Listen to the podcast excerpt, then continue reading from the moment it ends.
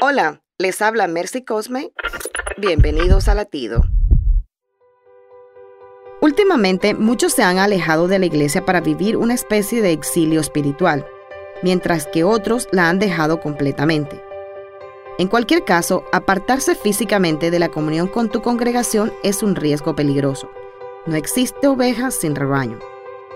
Argumentos como la iglesia tiene problemas, las predicaciones se pueden escuchar en el Internet, con leer las sagradas escrituras basta, llevan a muchos cristianos a la desobediencia. Asistir a la congregación nos permite recibir las enseñanzas bíblicas y ejercer nuestros dones. Al ser un mandato bíblico, es una muestra de sincera obediencia y nos protege nuestra vida espiritual. Amigo, hoy te pido, no dejes de congregarte. Latido les llega a través del ejército de salvación.